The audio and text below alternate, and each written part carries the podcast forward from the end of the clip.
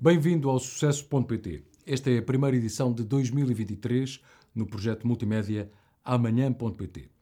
Esta semana vamos conhecer os segredos do sucesso da farmacêutica Bial, indústria eh, de base familiar do norte de Portugal, que não para de crescer nos mercados internacionais sob a liderança de António Portela. A Bial produz medicamentos inovadores, em especial na área das neurociências, aposta em mercados como Europa, eh, Estados Unidos, Japão, China, Coreia e a empresa que mais investe em Portugal em investigação e desenvolvimento, mais de 80 milhões. António Portela explica-nos a sua ambição para esta farmacêutica portuguesa e a sua visão para o país, a partir da sede e dos laboratórios na Trofa, perto do Porto. António Portela, na, na sua opinião, Quais é que são atualmente os fatores críticos de sucesso da Bial? Eu acho que ninguém que trabalha aqui tem dúvida eh, que a aposta na, na, investigação e desenvolvimento e depois na internacionalização foram os, foi, foi aquilo que nos levou a, ao que nós somos hoje. Eh, se não tivéssemos feito essa aposta na investigação e desenvolvimento eh, que nos levou a ter hoje dois medicamentos próprios, nós não teríamos dado o salto como companhia que demos, quer em termos de faturação, quer em termos de presença internacional. Continuaríamos provavelmente a exportar algumas coisas para alguns países. O nosso principal negócio continuava a estar aqui em Portugal uh, e não tínhamos conseguido transformar a empresa uh, numa empresa que é capaz de desenvolver medicamentos inovadores, nomeadamente na área das neurociências, que é onde nós temos tido, uh, temos tido mais, mais, mais êxito, e a partir daí partir para eh, termos presença própria ou através de parceiros nos grandes mercados internacionais, na Europa, nos Estados Unidos, no Japão, China, Coreia. Mas uh, uh, ao abordar precisamente essa, essa um, fasquia alta, digamos assim, da internacionalização e da exigência de mercados uh, como, como os, onde estão presentes, foi determinante a aposta, enfim, nas patentes, na inovação, em uh, medicamentos que fazem realmente a diferença. Portanto, a minha pergunta é, uh, quando se apresenta nos mercados internacionais ou junto de universidades, uh, qual é o seu pitch sobre a diferenciação da Bial? digamos, a nossa, a nossa aposta por investigação e desenvolvimento de novos medicamentos é uma aposta por medicamentos que sejam diferenciadores, que sejam patenteáveis uh, e, portanto, que tragam uma mais-valia para, para as pessoas, ou seja, para os profissionais de saúde que os, que os, uh, que os vão utilizar e para as, e para as pessoas. Uh, ao patentearmos, os, ou seja, ao seguirmos um caminho de criar uma equipa de investigação e desenvolvimento que depois foi capaz de desenvolver uh, o Zubinix para a epilepsia e mais tarde o Ongentys para, para a doença de Parkinson, uh, isso permitiu-nos ter dois medicamentos que têm mais valor acrescentado sobre aquilo que já existia no mercado mundial. A partir daí, nós estamos preparados para concorrer eh, nos, nos, nos, grandes mercados. Estamos preparados para concorrer no mercado europeu, para concorrer no mercado, no mercado americano eh, e, no mercado, e no mercado asiático também, com um produto digamos, que é único, que é nosso eh, e, e, e que está patenteado no tão competitivo mercado das indústrias, da indústria farmacêutica a nível uh, mundial, um, a Bial sente-se bem ou ainda é olhada com algum estigma por ser português? Eu, eu, eu acho que nós, nós, uh, nós temos uma perspectiva, temos várias perspectivas daquilo que é Bial. Uh, aqui em Portugal, quando olham para nós, olham uma grande empresa, eh, com uma faturação muito significativa, com um nível de investimento em investigação e desenvolvimento. Nós, os últimos dados eh, apontam-nos como a empresa que mais investiu em investigação e desenvolvimento em Portugal, 81 milhões de euros, eh, e portanto somos vistos como uma empresa muitíssimo, muitíssimo grande. Quando nos comparamos lá fora com as empresas com quem nós competimos, nós somos uma pequena média empresa. Eh, e, portanto, as empresas com quem nós competimos, em vez de faturarem 300 milhões, se calhar faturam mil milhões, ou 2, ou 3, ou 4 mil milhões. E este é o grupo das, das, das médias empresas. Eh, e, portanto, quando uma média empresa fatura 4 mil milhões, uma empresa que fatura 300 e tal, o que é que vale? A capacidade de investimento em investigação e desenvolvimento, obviamente, por mais que nós estiquemos, e nós, e nós temos esticado a 20%, ou às vezes até acima de 20% da nossa faturação, não conseguimos competir com uma empresa que fatura mil ou dois mil milhões, eh, porque tem uma capacidade, mesmo que invista só 15%, muito maior do que nós temos. E, portanto, nós, nós, nós jogamos num campeonato que é um campeonato muitíssimo duro, de muitos recursos, uh, e onde nós temos poucos recursos para, para, para competir com, com essas empresas.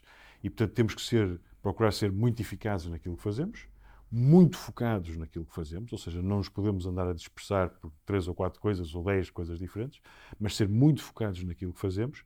Uh, e depois ser realmente bons, quando fazemos alguma coisa, sermos bons naquilo, naquilo que fazemos. Sem esquecer, sem esquecer, eh, e eu digo muitas vezes isso à nossa equipa, quer dizer, nós, nós somos poucos e, portanto, aqueles que somos temos que ser muito bons. Nós não podemos ter pessoas médias, medianas, quer dizer, temos, temos que ter gente muito boa, de muita qualidade, porque esse é um fator de competitividade enorme quando nós estamos, digamos, a procurar desenvolver tecnologia que, se, que é tecnologia de ponta. Um, e, e, digamos, e num campeonato que tem empresas que têm muitíssimos mais recursos do que nós e, portanto, têm mais. Um, poderão falhar mais vezes do que nós podemos. E é, e é, por isso também que a empresa também tanto aposta em equipas com altas qualificações. É das empresas que mais Sim. apostam em Portugal. Nós, eu acho que em, em Portugal devemos ser das, das empresas com a, com a nossa dimensão eh, que tenham um nível de qualificações, uh, nós, nós hoje somos cerca de 850, mais de 80% das nossas pessoas uh, têm ensino superior, portanto são licenciados, e 9% são doutorados. Portanto, nós temos quase 80 doutorados na, na, na empresa. não haverá muitas empresas em Portugal que tenham este número, estas qualificações na empresa. Mas isso, digamos, esta foi uma política que o meu pai seguiu desde há muitos, muitos anos uh, e que nos incutiu sempre em nós todos, dizendo uh, o que nós queremos ter não interessa, às vezes não interessa o que é que nós pagamos a uma pessoa, aquilo que interessa é o valor que ela traz ao projeto, à organização, àquilo, que está a fazer. E, portanto, aquilo que realmente nós temos procurado fazer é ter pessoas que trazem competências, que trazem mais-valias para a organização. Uh, quer porque já vêm formadas ou doutoradas, ou porque fazem quando, quando, quando cá estão. Mas as pessoas, obviamente, trazem uma mais-valia enorme para um projeto desta. desta não, não podia ser de outra, de outra forma. O António representa uh, uma nova geração, uh, herda um, um, legado muito importante de, de seu pai, Luís. Uh, empresa, enfim, também já vinha, já vinha de trás. Uh, Sente-se com responsabilidade acrescida. O que eu lhe quero dizer é Onde é que quer chegar? Onde é que gostaria de chegar? um, eu acho que não sinto com, com responsabilidade acrescida, porque eu acho que os momentos são sempre diferentes, não é? Quer dizer, quando eu, quando eu penso. Um, quando eu penso no início do meu. Quando meu pai. Ouço muitas vezes contar como é que ele começou, as condições em que ele começou, num pós-25 de Abril, uh, numa empresa em muito más condições, sem investigação e desenvolvimento, sem projetos, eh, muito mercado nacional. Eu acho que ele deve ter tido um início muito mais difícil do que, do que, do que eu tive. Um, e, portanto, eu acho que os momentos são sempre diferentes. É, é difícil comparar uh, aquilo a que nós, a que nós, a, aquilo em que nós estamos com o que estamos outros. Acho que nós, nós vivemos o nosso, o nosso momento. Um, agora, o caminho, acho que, digamos, tem sido um caminho em sequência. O meu pai iniciou um caminho de, e com três eixos que nós hoje ainda seguimos, de qualidade, inovação e internacionalização, que nós temos feito crescer, conseguimos ganhar a aposta da, da, da inovação e de ter, e de ter projetos, projetos inovadores.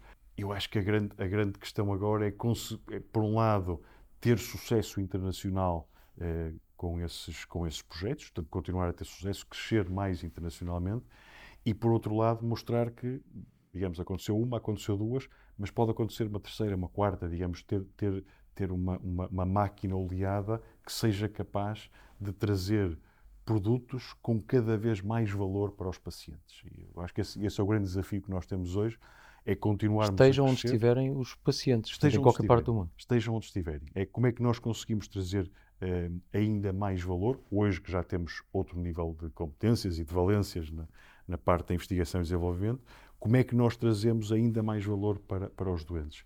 Uh, como é que nós passamos de, de, de tratamentos sintomáticos para alterar o curso da doença, para curas? Ou seja, como é que nós fazemos esta transição?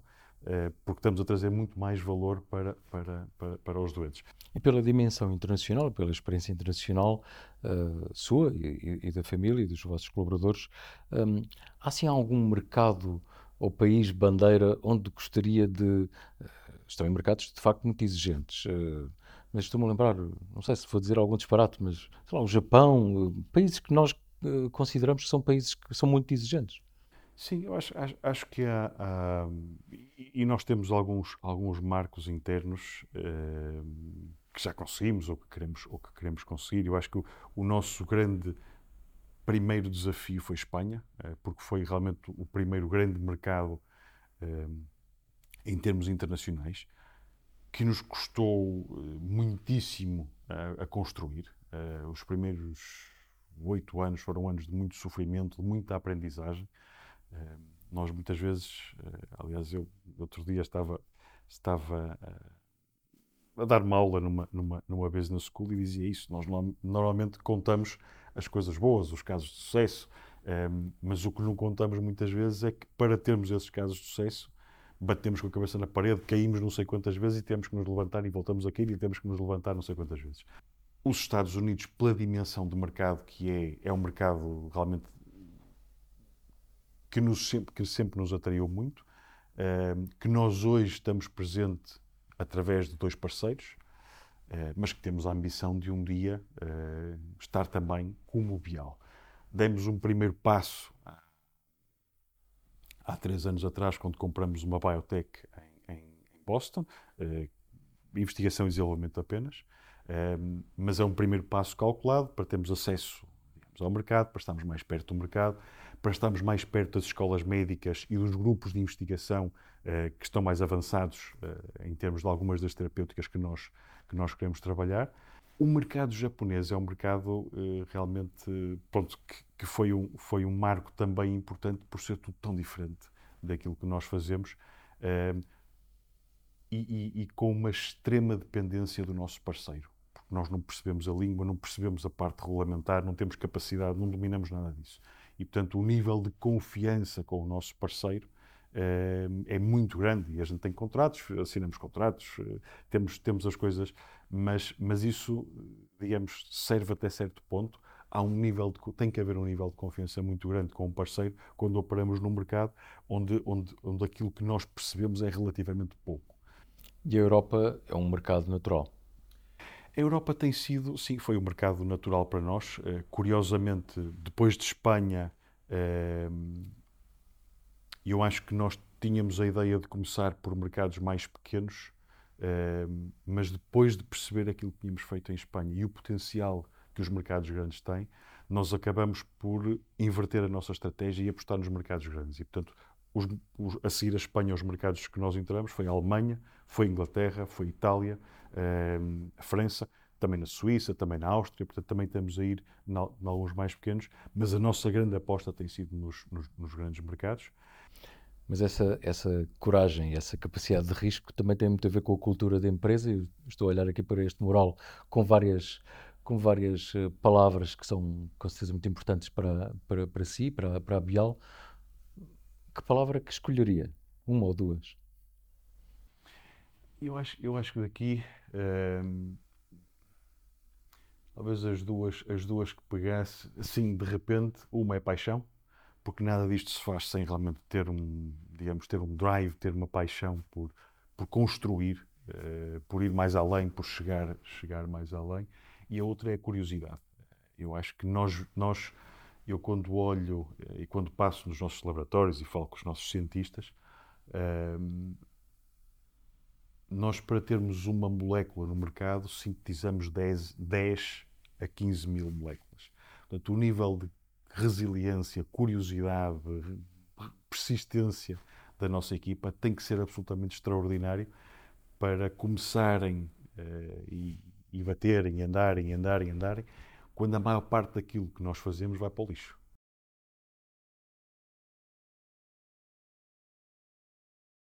Qual é que terá sido a maior adversidade que enfrentou e como é que enfrentou, como é que a superou?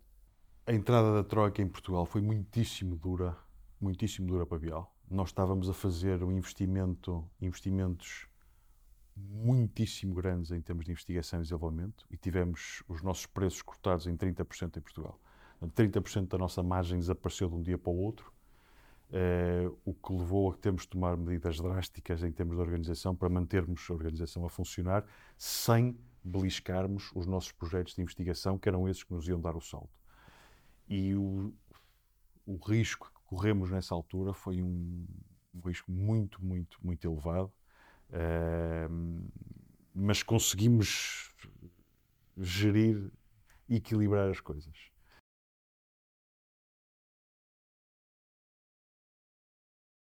Na rubrica À Minha Maneira, quem é uh, o António, do ponto de vista pessoal, uh, familiar, e qual é o seu estilo de liderança?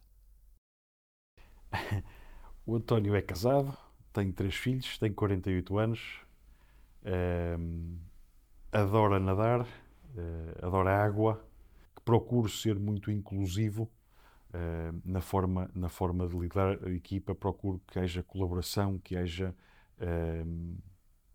procuro inspirar as pessoas uh, a chegar mais longe do que chegamos, uh, a desafiar os, os, os nãos e os não consigo, e o não somos capazes e o não dá.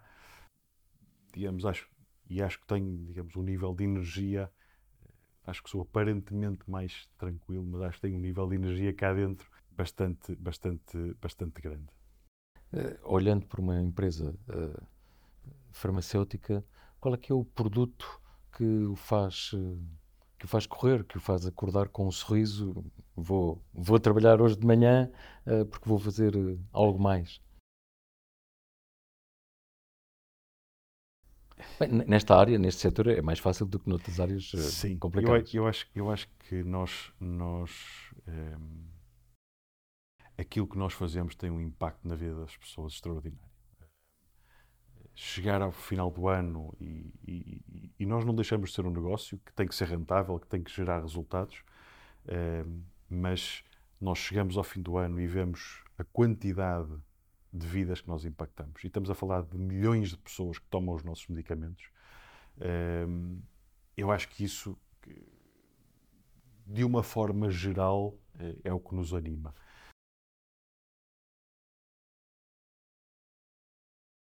Isso, isso leva aqui a esta questão de rubrica do Portugal 2043, que é olharmos para o que é que poderá ser o nosso país nos próximos 20 anos.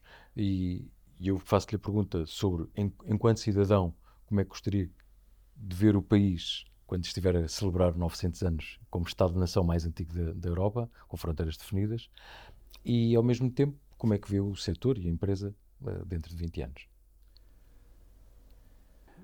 É, é, é uma pergunta, eh, digamos, onde é, onde é, que nós estaremos daqui a 20 anos? É, é uma pergunta difícil de, é difícil de responder. Eu, eu, eu acho que hoje, olhando, e, e Luís ouviu também, com certeza, o nosso Sherman, o António Hortosório, dizer que Portugal é um país que não tem ambição suficiente. E eu acho que uma das, digamos, eu, eu olho para Portugal e vejo, nós temos um país absolutamente fantástico, digamos, com características absolutamente fantásticas. Temos um povo uh, que é um povo fantástico, uh, na sua forma de ser, acolhedora, tranquila, uh, que não se mete em conflitos, que não tem, digamos, que tem uma postura muitíssimo equilibrada face a alguns outros povos que nós vemos, que eu acho que são bastante mais desequilibrados. Um, mas acho que nos falta um nível de ambição bastante maior. Se não formos capazes um, de pôr mais ambição naquilo que fazemos, ou seja, de querermos um, de querermos que as nossas empresas sejam maiores.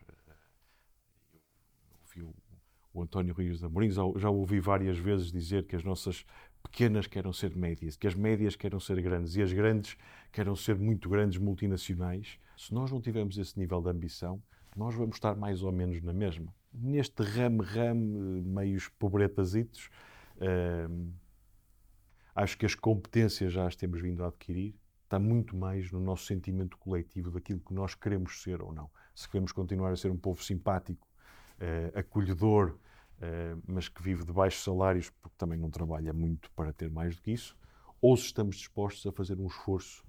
E como é que vê a empresa dentro de 20 anos? um, eu, eu, gostava muito que nós, que nós continuássemos, uh, digamos, que nós continuássemos a ser capazes de de, de investir em investigação e desenvolvimento, a trazer medicamentos ainda mais inovadores. Acho que temos, temos criado as condições para que isso possa acontecer eh, e eu acho que nós vamos continuar eh, a inovar, vamos continuar a trazer produtos, medicamentos eh, que façam a diferença na vida das pessoas, que talvez ainda façam mais diferença do que aqueles que fizeram, que fizeram hoje. É tudo. Já sabe que pode ver e ler esta entrevista e o programa de casos de sucesso empresarial que está de volta agora no site e no Jornal Sol. Basta procurar por amanhã.pt em várias plataformas. Já sabe, sorte e sucesso dão muito trabalho. Boa semana.